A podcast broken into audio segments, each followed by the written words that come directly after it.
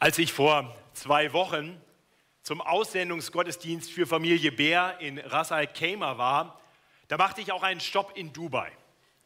Dubai ist sicherlich viel, viel besser bekannt und ist bekannt für großen Reichtum. Ich habe dort mich ein bisschen umgeschaut. Ähm, ich war vor vielen Jahren regelmäßig dort und wollte aber sehen, wie sich die Stadt verändert hat. Unter anderem gibt es dort ja nun inzwischen das höchste Gebäude der Welt. Ich stand davor und staunte. Ich ging dann direkt in die angrenzende Shopping Mall, die endlos war. Ein Luxusladen neben dem nächsten. Und staunte, dass mitten in dieser Shopping Mall auf einmal zu meiner Linken ein Eishockeyfeld war, wo man Schlittschuh laufen konnte. Ich ging ein bisschen weiter und sah rechts Luxusläden, wo man Rolex kaufen konnte, so als wenn das jeder eigentlich ständig braucht. Und drehte mich nach links und stand vor einem Hai. Ein riesengroßes Aquarium mitten in dieser Shopping Mall, in dem alle möglichen Fische, unter anderem riesengroße Haie schwammen. Und dann fuhr ich mit meinem Gastgeber wieder ab und wir gingen in die Parkgarage und gingen vorbei an Ferraris und Lamborghinis und allen möglichen sonstigen fantastischen Autos, mit denen dann die Superreichen getrost nach Hause fahren, nachdem sie das, was man halt so braucht, gekauft haben. Also ich muss zugeben, so ein bisschen was hat er schon mit mir gemacht. So eine kleine Rolex, mal Ferrari fahren. Ich weiß nicht, wie es euch geht. Was man dort nicht mitbekommt, ist, dass es ja auch noch die ganz anderen Menschen in Dubai gibt. Die vielen, die dort arbeiten, die 72 Stunden Schichten schieben, 72 Stunden in der Woche arbeiten, sechs Tage die Woche, zwölf Stunden am Tag, in brütender Hitze, ungesichert auf Baugerüsten, auf Hochhäusern oder die, die in den Häusern den Superreichen dienen, moderne Sklaven, denen oft der Pass abgenommen wird, die gar nichts anderes können, als dort zu arbeiten. Aber darüber wollen die Touristen natürlich nicht allzu lange nachdenken. Sie staunen lieber gleich mit einer gewissen Begierde über den, den großen Reichtum, über das Fantastische, was diese Stadt zu bieten hat. Nun, einen solchen Kontrast zwischen ganz reich und ganz arm, den gab es auch schon zur Zeit der Bibel. Äh, Jakobus schreibt an Christen, die in einem solchen Umfeld lebten, wo die einen alles hatten, im größten Überfluss gelebt haben und andere als Sklaven, als Hausknechte zu arbeiten hatten. Und das bringt uns zu unserem heutigen Predigtext. Im Jakobusbrief in Kapitel 5, in den ersten zwölf Versen, lesen wir Worte, die Jakobus dort spricht. Und der Halbbruder von Jesus, das ist ja Jakobus, hilft uns nun, eine biblische Perspektive zu gewinnen, eine biblische Perspektive über diesen Reichtum, der in uns oft Begierde und Neid auslösen kann. Und andererseits eine Perspektive zu geben auf das, was sich wirklich lohnt, was wirklich Wert hat, was bleibenden Wert hat. Und sein Ziel ist es, die Gläubigen zu stärken, in ihrem Vertrauen nicht auf irdische Reichtümer, sondern auf das, was ewig Bestand hat. Sie zu stärken in ihrem Vertrauen auf das Wiederkommen des Herrn Jesus Christus sodass sie geduldig ausharren, egal wie ihre Lebensumstände sein mögen. Und bevor ich uns den Predigtext lese, möchte ich beten, dass der Herr uns hilft, sein Wort zu hören und zugerüstet zu sein für ein Leben, das ihm gefällt, bis er kommt. Himmlischer Vater, wir wollen dir danken für dein heiliges Wort und wir wollen dir danken, dass du ein Gott bist, der gerecht richtet. Wir wollen dir aber auch danken, dass du ein Gott bist der Barmherzigkeit und so wollen wir auf dein Wort hören und dich darin sehen als den richtenden und gnädigen Gott zugleich. Und wir wollen dich bitten, dass uns das Orientierung gibt für unser Leben, sodass wir nach dem begehren, was wirklich gut ist. So sprich du nun durch dein Wort und gib uns Herzen, die bereit sind zu hören. Amen. Ich lese uns Jakobus Kapitel 5, die ersten zwölf Verse. Jakobus 5 beginnt mit Vers 1. Und nun, ihr Reichen, weint und heult über das Elend, das über euch kommen wird. Euer Reichtum ist verfault, eure Kleider sind von Motten zerfressen, euer Gold und Silber ist verrostet und ihr Rost wird gegen euch Zeugnis geben und wird euer Fleisch fressen wie Feuer. Ihr habt euch Schätze gesammelt in diesen letzten Tagen. Siehe, der Lohn der Arbeiter, die euer Land abgeordnet haben, den ihr ihnen vorenthalten habt, der schreit. Und das Rufen der Schnitter ist gekommen vor die Ohren des Herrn Zebaoth. Ihr habt geschlemmt auf Erden und geprasst und eure Herzen gemästet am Schlachttag. Ihr habt den Gerechten verurteilt und getötet und er hat euch nicht widerstanden. So seid nun geduldig, liebe Brüder, bis zum Kommen des Herrn. Siehe, der Bauer wartet auf die kostbare Frucht der Erde und ist dabei geduldig, bis sie empfange den Frühregen und Spätregen. Seid auch ihr geduldig und stärkt eure Herzen, denn das Kommen des Herrn ist nahe. Seufzt nicht wiedereinander, liebe Brüder, damit ihr nicht gerichtet werdet. Siehe, der Richter steht vor der Tür. Nehmt, liebe Brüder, zum Vorbild das Leiden, äh, des Leidens und der Geduld die Propheten, die geredet haben in dem Namen des Herrn. Siehe, wir preisen selig, die erduldet haben. Von der Geduld Hiobs habt ihr gehört und habt gesehen, zu welchem Ende es der Herr geführt hat. Denn der Herr ist barmherzig und ein Erbarmer. Vor allen Dingen aber, meine Brüder, schwört nicht, weder bei dem Himmel noch bei der Erde noch mit einem anderen Eid. Es sei aber euer Ja ein Ja und euer Nein ein Nein, damit ihr nicht dem Gericht verfallt. Und ich glaube, wir haben das schon beim Lesen gehört. Der, der, der Text hat ganz offensichtlich zwei Teile. Die ersten sechs Verse sind wirklich eine Anklage gegen die reiche Elite. Ihnen wird verkündigt, dass sie zur Rechenschaft gezogen werden. Ihr Reichtum wird vergehen. Und sie werden für alles Unrecht, was sie getan haben, gerichtet werden. Und dann ab Vers 7 kommt eine Wendung. Dann spricht Jakobus direkt die Gläubigen an und er ermutigt sie, geduldig zu warten, auszuharren, bis der Herr wiederkommt und auf Gottes Barmherzigkeit zu trauen. Nun, das sind die beiden Oberpunkte dieser Predigt und wir wollen die miteinander betrachten. Zuerst also der, die Ansprache, die Worte an die Reichen. Ihnen verkündigt Jakobus das kommende Gericht. Das lesen wir gleich zu Beginn in den ersten Versen. Ich lese uns nochmal diese ersten drei Verse, die sehr hart klingen, die sehr hart sind. Und nun, ihr Reichen, weint und heult über das Elend, das über euch kommen wird. Das ist der einzige Imperativ in diesem Abschnitt. Weint und heult über das Elend, das über euch kommen wird. Euer Reichtum ist verfault, eure Kleider sind von Motten zerfressen, euer Gold und Silber ist verrostet und ihr Rost wird gegen euch Zeugnis geben und wird euer Fleisch fressen wie Feuer. Ihr habt euch Schätze gesammelt in diesen letzten Tagen. Jakobus macht deutlich, all, all irdischer Reichtum ist vergänglich. Der, der wird nicht bleiben. Deswegen sollen die Reichen weinen und heulen. Denn das, wofür sie leben, hat keinen Bestand. Das ist so sicher, so gewiss, dass Jakobus hier ein, ein Stilmittel gebraucht. Er spricht von dem Vergehen in der Gegenwartsform. So als wenn es schon geschehen wäre. Euer Reichtum ist schon verfault, sagt er. Eure Kleider sind schon von Motten zerfressen. Es ist gewiss, nichts hat Bestand, nichts, was Bedeutung hat in dieser Welt. Der, der Mercedes, der Lamborghini, der Ferrari, sie alle rosten. Und irgendwann landet jedes Auto in einer Schrottpresse. Die größten und schönsten Villen werden irgendwann baufällig und irgendwann abgerissen. Und, und selbst die Dinge, die vielleicht noch länger Bestand haben, werden für die Reichen irgendwann keine Bedeutung mehr haben, weil sie sich spätestens am Tag ihres Sterbens loslassen müssen. Alles ist dann verloren, man kann nichts mit ins Grab nehmen. Und Jakobus betont das und sagt, weint und heult, fangt schon mal an darüber zu trauern, denn das alles geht verloren. Es hat keinen Bestand. Ihr lebt für Dinge, die ihr wieder loslassen müsst. Aber das ist nicht das größte Problem. Das größte Problem ist, dass die, diese gottlosen Reichen eines Tages gerichtet werden. Sie, sie leben in der Zeit zwischen dem ersten und zweiten Kommen des Herrn Jesus.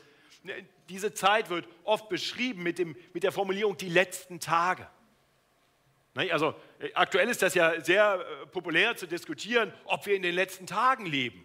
Ja, Corona und alles und was die Regierungen so machen und so ist wahrscheinlich die letzten Tage. Natürlich leben wir in den letzten Tagen. Biblisch ist das die Zeit zwischen Jesus ersten und dem zweiten Kommen. Also er kommt immer wieder. Von daher ist gut, dass wir darauf vorbereitet sind. Und, und die Reichen erkennen das nicht. Sie leben auf diesen Tag des Gerichts zu und ahnen nicht, dass sie eines Tages Rechenschaft ablegen müssen für alles, was sie getan haben. Sie werden sich verantworten müssen. Das haben sie nicht bedacht. Das ist das größte Problem. Um das deutlich zu sagen, das Problem ist nicht reich zu sein.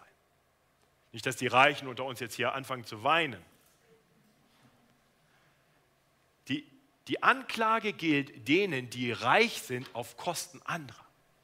Reichtum kann ein guter Segen Gottes sein, äh, vor allem dann, wenn wir das, was Gott uns anvertraut, einsetzen in seinem Sinne. Wenn, wenn wir mit unserem Reichtum großzügig umgehen, wenn wir denen helfen, die Not haben, wenn wir uns investieren in das Reich Gottes mit den Reichtümern, die Gott uns anvertraut hat, dann findet das in der Bibel ganz klar Gottes Lob. Es geht nicht einfach darum, etwas zu haben. Es geht darum, wie man mit dem Reichtum umgeht. Jakobus klagt hier die Gottlosigkeit der Reichen an. Das sind Menschen, die ihre Schätze für sich selbst angesammelt haben und dabei auf Kosten anderer leben. Das macht er ganz deutlich durch die drei Anklagen, die in den Versen 4 bis 6 folgen. Wir lesen in Vers 4, wie die Reichen die armen Arbeiter ausgebeutet haben. Siehe, der Lohn der Arbeiter, die euer Land abgeerntet haben, den ihr ihnen vorenthalten habt, der schreit. Und das Rufen der Schnitter ist gekommen vor die Ohren des Herrn Zebaoth. Ja, das war damals schon so. Die Armen hatten keine Lobby. Die, die Armen wurden oft noch ausgebeutet. Anstatt dass die Reichen den Armen jetzt einen anständigen Lohn zahlen, was sie hätten tun können, enthalten sie ihnen den Lohn vor. Und die sind den Reichen schutzlos ausgeliefert. Das war sicher damals noch viel stärker ausgeprägt als heute. Die, die Armen konnten sich keinen Anwalt leisten, um mal dagegen zu klagen. Das hätte auch keiner gehört. Und in gewisser Weise ist das heute auch noch so, oder? Wenn wir mal an die Textilindustrie in Südostasien denken, wo, wo oft noch Minderjährige unter menschenunwürdigen Bedingungen lange Tage arbeiten müssen, in erbärmlichsten Umständen, für einen Hungerlohn, nur damit große Konzerne viel Geld verdienen können und die reichen Westler etwas günstiger an ihre Klamotten kommen. Sie werden ausgebeutet. Und das, das gibt es ja sogar hier in unserem Land. Da werden junge Frauen aus Osteuropa mit großen Versprechungen hier nach, nach Deutschland gebracht. Ihnen wird der Pass abgenommen, ihnen wird ein tolles Leben versprochen. Und dann finden sie sich wieder in Sexclubs, wo sie als Tänzerinnen oder womöglich als Prostituierte arbeiten müssen. Das ist Realität hier in unserem Land, ja sogar hier in unserer Nachbarschaft, nicht weit von hier. Einige von euch wissen das aus ganz persönlichen Erfahrungen.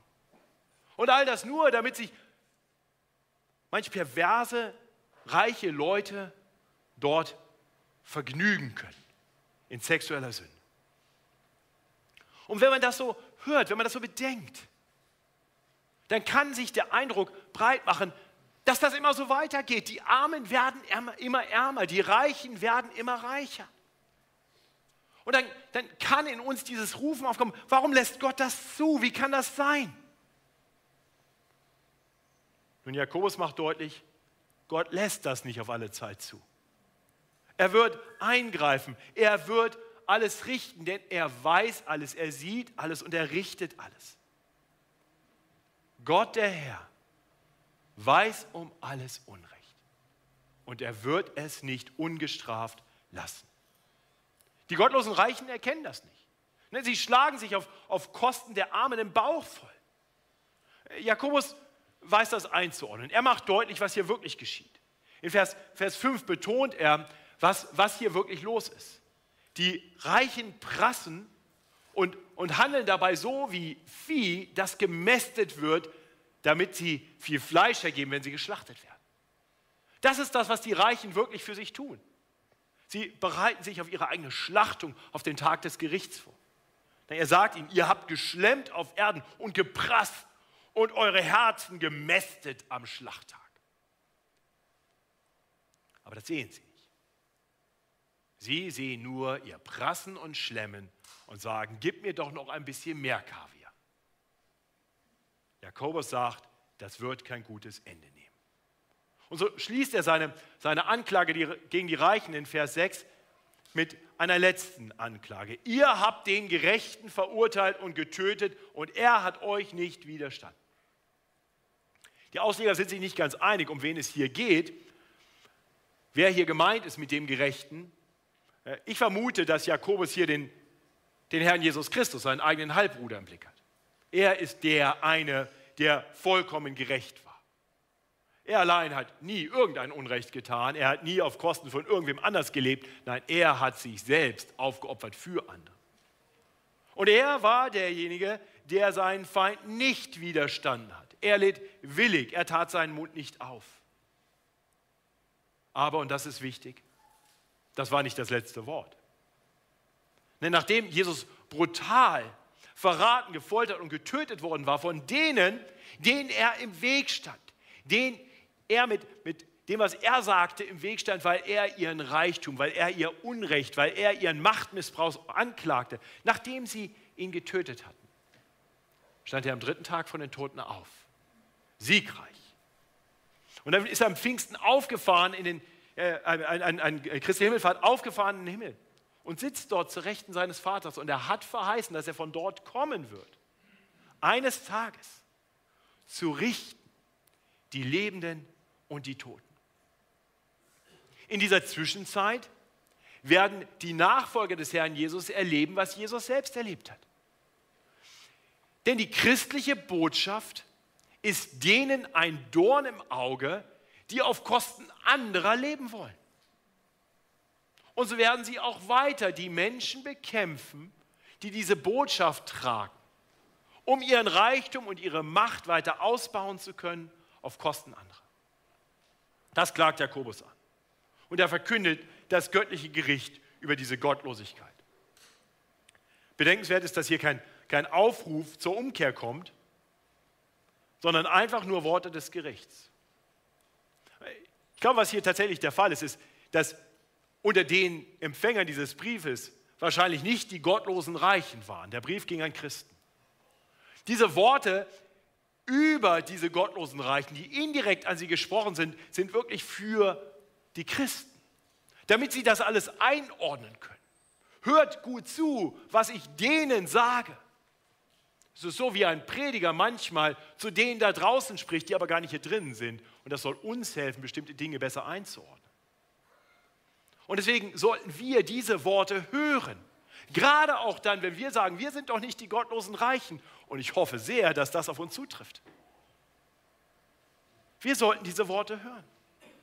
Damit in uns sich nicht die Versuchung breit macht, ihnen ihren Reichtum zu neiden. Begierig zu sein, sagen, oh, da würde ich auch gerne dazugehören. Gib mir den Ferrari, gib mir die Luxusvilla, gib mir, gib mir, gib mir, gib mir.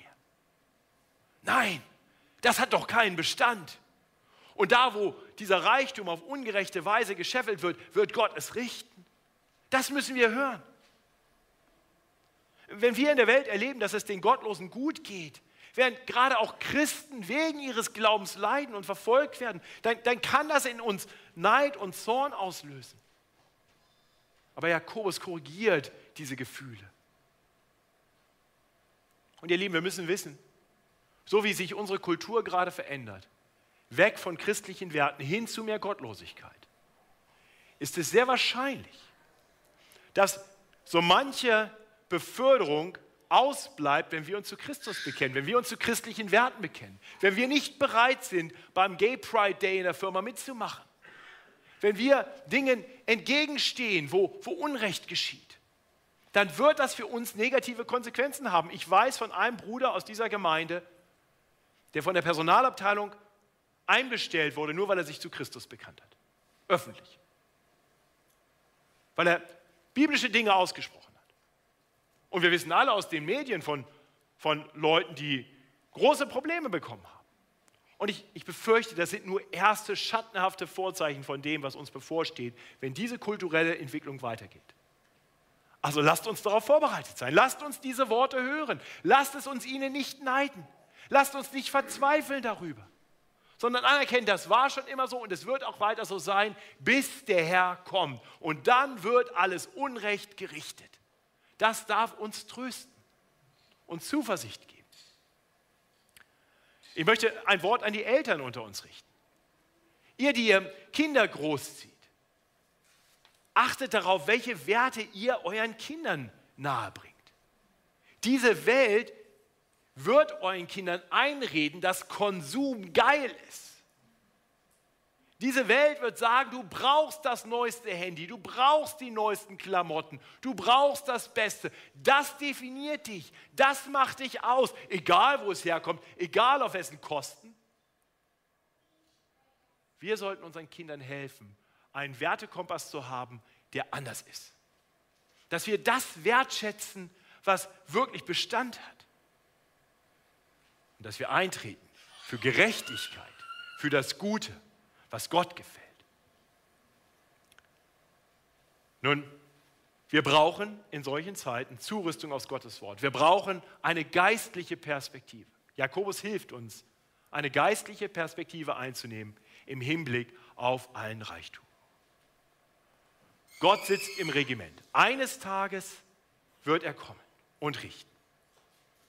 Deswegen sind nicht die bedauernswert, die heute arm sind und die etwas ausgebeutet werden. Wirklich bedauernswert sind die Reichen, die blind in die falsche Richtung laufen. Denn sie werden eines Tages nur noch weinen und klagen und heulen, wenn der Tag des Gerichts kommt, wenn sie denn nicht vorher umkehren.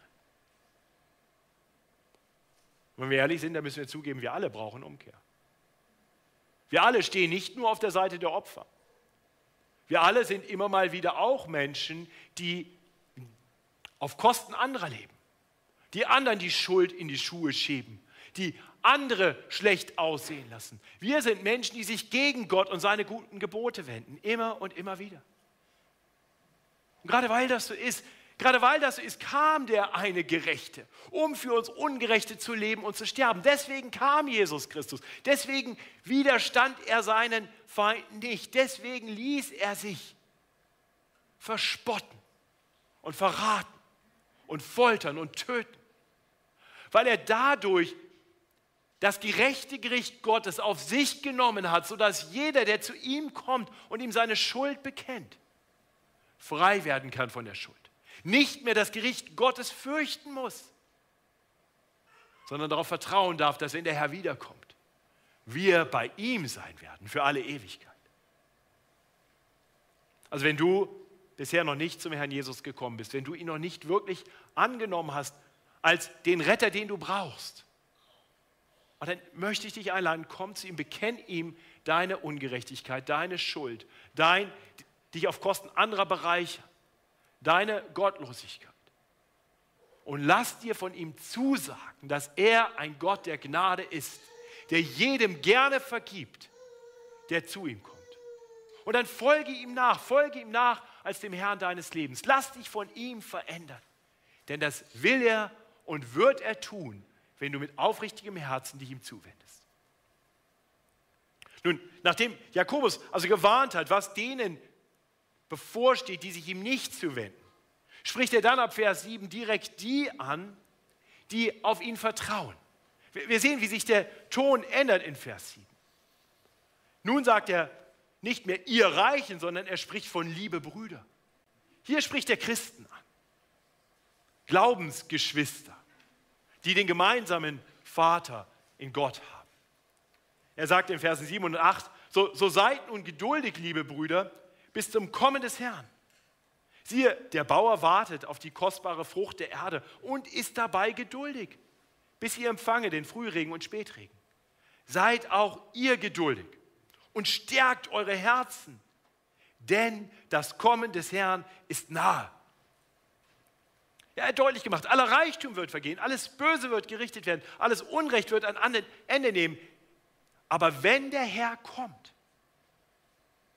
werden alle, die auf ihn vertrauen, eine Fülle erleben, die besser ist als alles, was die Shopping Malls in Dubai zu bieten haben. Besser als alles, was diese Welt zu bieten hat. Und dieser Tag wird kommen.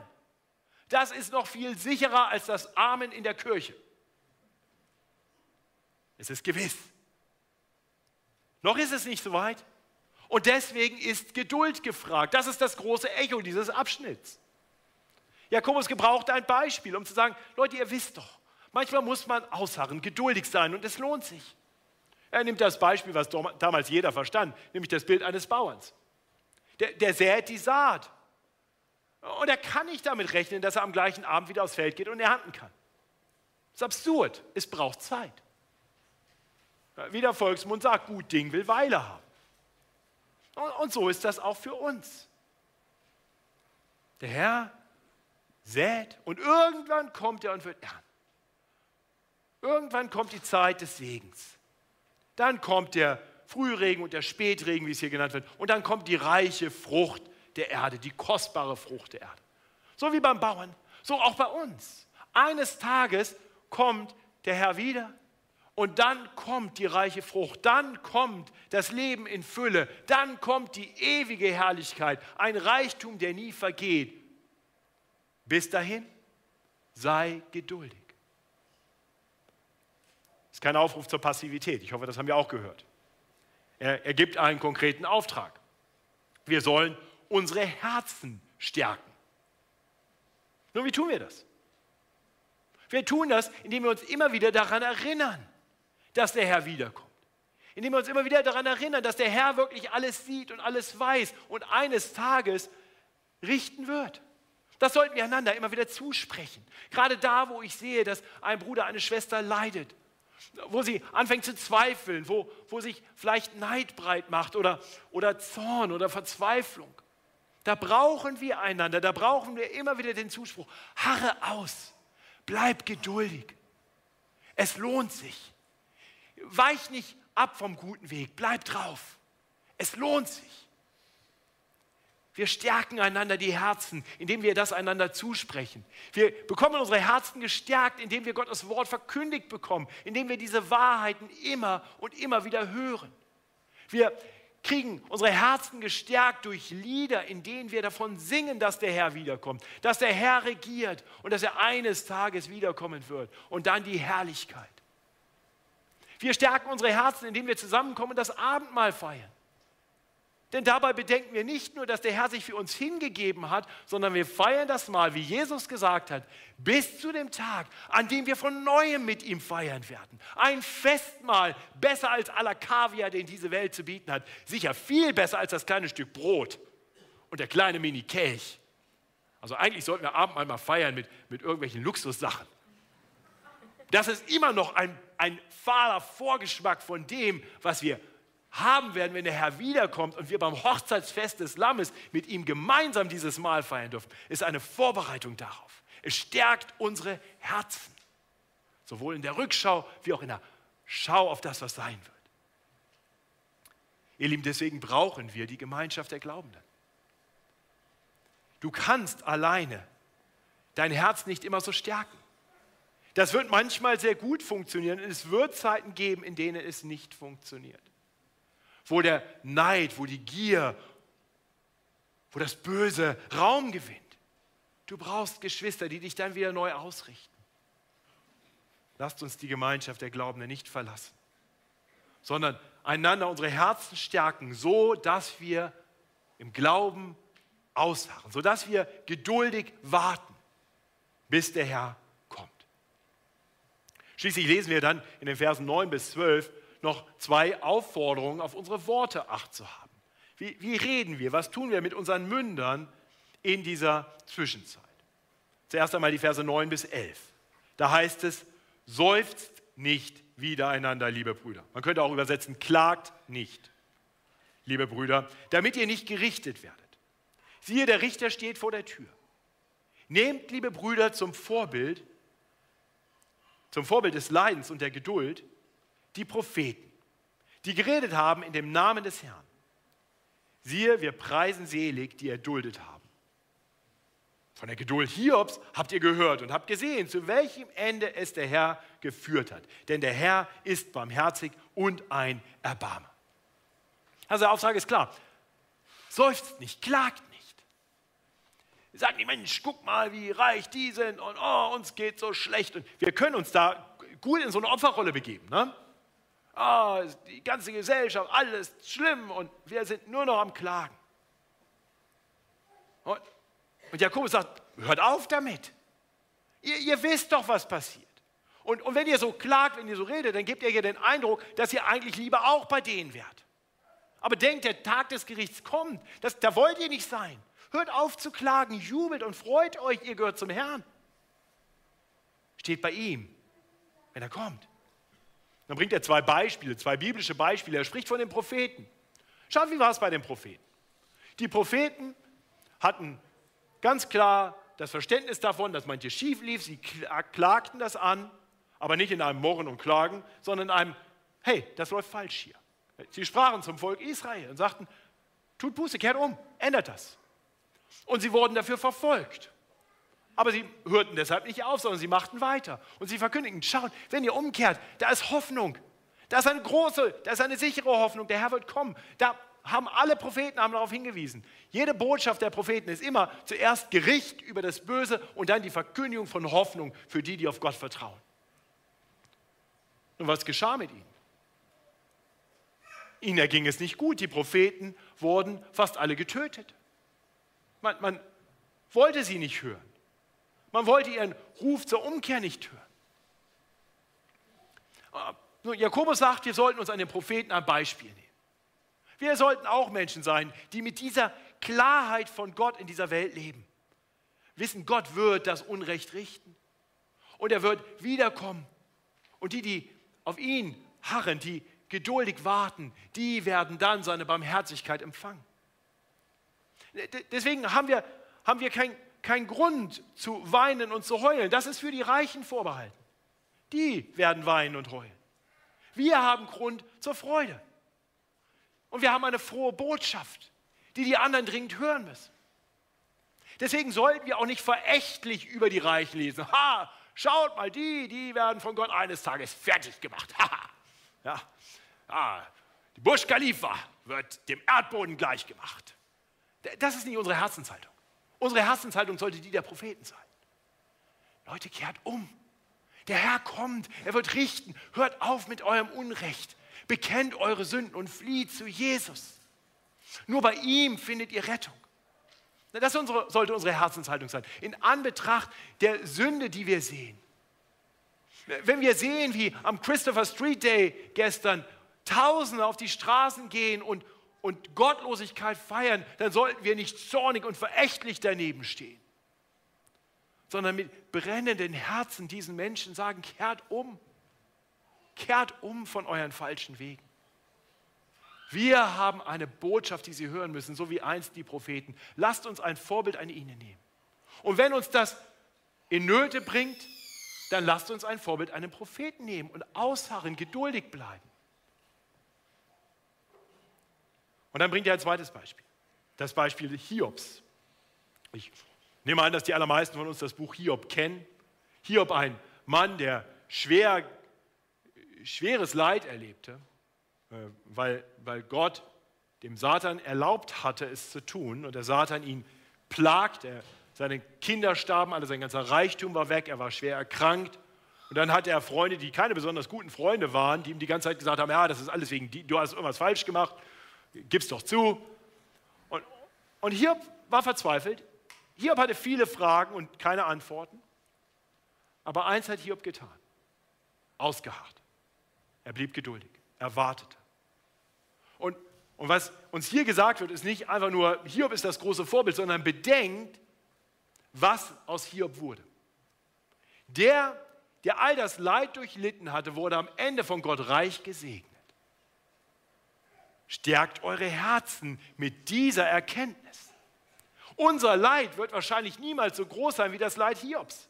Und der Segen, der uns bevorsteht, wird viel größer sein als der Hiobs ja, sollten wir dann nicht erst recht geduldig ausharren in dem Wissen darum, was geschehen wird. Und Hiob wusste es nicht. Sollten wir da nicht voller Zuversicht warten auf den Tag des Gerichts? Also lieber Christ, wenn du das nächste Mal versuchst bist, über die, auf die Reichen neidisch zu sein, über die Gottlosen zu klagen, bedenk, was ihnen bevorsteht. Und bedenke, was dir bevorsteht aufgrund der Gnade und Barmherzigkeit Gottes. Ich glaube, dann, dann gibt es nur eine Wahl. Dann wird aus unserem Seufzen und Klagen Lobpreis. Lobpreis unseres gnädigen und barmherzigen Gottes. Das ist genau das, wo uns Jakobus hier hinführt in Vers, Vers 11.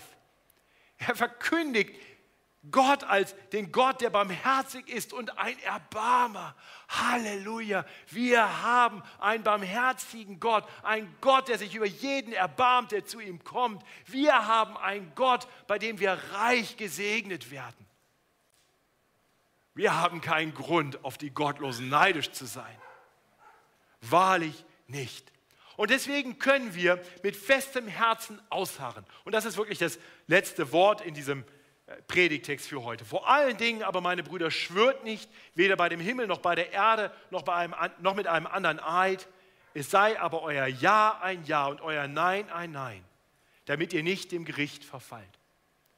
Was, was uns hier gesagt wird, ist letztendlich jetzt nicht in Reaktion auf, auf das, was Jakobus gesagt hat, äh, zu sagen, okay, äh, wenn das so ist, ich schwöre, ich bleibe dir treu, Gott.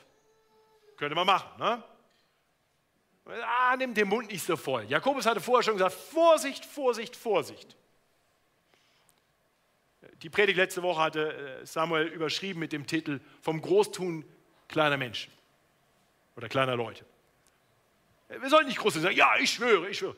Vorsicht, Vorsicht keine großen Versprechungen machen, weiß um deine Schwäche, weiß, dass du immer wieder Gottes Erbarmen, seine Barmherzigkeit brauchst, aber sieh zu, dass du in dein Leben eine Gradlinigkeit bekommst. Nicht heute so und morgen so. Nicht heute Ja für Jesus und morgen, aber vielleicht doch den Reichtum dieser Welt. Nicht dieses Hin und Her. Jakobus sagt, leb gradlinig. Lass dein Ja ein Ja sein. Lass dein Nein ein Nein sein. Sei ein Mensch mit festem Herzen, im Vertrauen auf das, was kommen wird. Ihr Lieben, das ist mein Wunsch für uns. Dafür habe ich diese Predigt gepredigt. Dass wir feste Herzen haben und ein festes Vertrauen auf das, was sein wird. Damit wir, wo auch immer uns Gott hinführt, Dubai oder wo auch immer, oder wer auch immer an uns vorbeifährt, oder an welchen Häusern wir auch vorbeifahren oder wer uns sonst so begegnet, dass das nicht unser Neid, unsere Begierde lockt und wir sagen, das will ich auch, sondern dass wir klar haben, was wir wirklich wollen. Und das ist die Herrlichkeit, die so viel besser sein wird als alles, was diese Welt zu bieten hat. Und deswegen harren wir aus in Geduld. Amen. Ich bete mit uns. Himmlischer Vater, danke, dass du uns nicht im Zweifel darüber lässt, wer am Ende gewinnt. Das bist du. Du bist der Herr. Du sitzt in deinem Regiment. Herr, und wir wollen beten für die, die dich noch nicht erkennen, die in dieser Welt gottlos leben und sich vielleicht auf Kosten anderer bereichern, andere ausbeuten, die deine guten Gebote mit Füßen treten und verspotten. Herr, wir wollen beten, erbarme dich ihrer. Schenk ihnen Umkehr. Herr, ich bete, dass du uns Herzen gibst, die erfüllt sind von Mitleid. Nicht Neid, nicht Zorn. Nein, Mitleid. Herr, dass wir die Sünder sehen und sie zur Buße rufen. In Sanftmut und Liebe, aber auch in gegebener Klarheit und Dringlichkeit. Herr, und ich bete für uns. Herr, ich bete, dass du uns zu einer Gemeinde machst, in der wir einander immer mehr die Herzen stärken in der wir immer wieder neu eine geistliche Perspektive bekommen auf die Dinge dieser Welt, sodass wir dir entgegenleben, so wie es dir gefällt, sodass wir eines Tages bei dir eintreten dürfen in die Herrlichkeit im Wissen darum, du bist ein barmherziger Gott, der sich eines jeden erbarmt, der auf dich vertraut. So stärke unseren Glauben. Das beten wir durch Jesus Christus, unseren Herrn. Amen.